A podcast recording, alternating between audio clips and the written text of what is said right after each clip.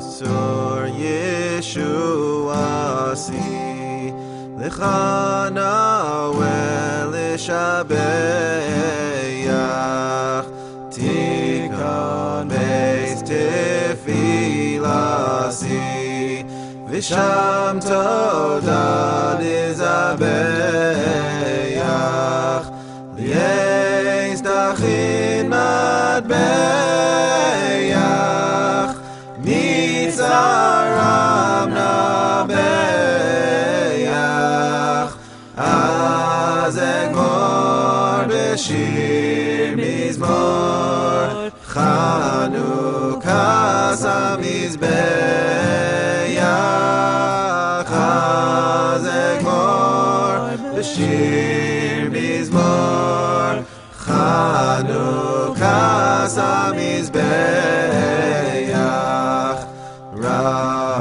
Rasava Nafshi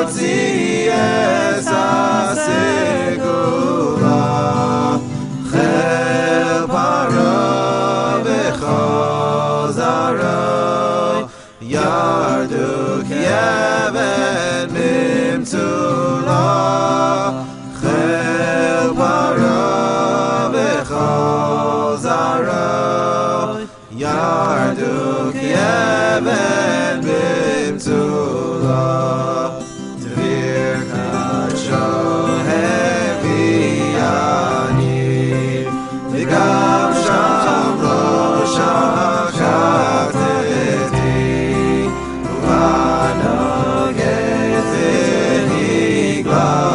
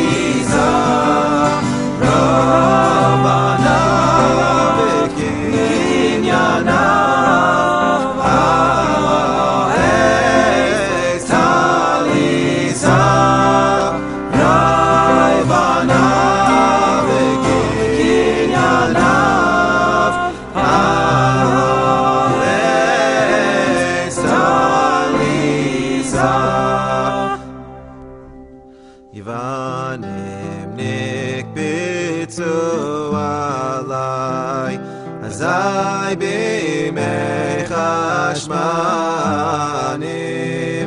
ufar tu khavaz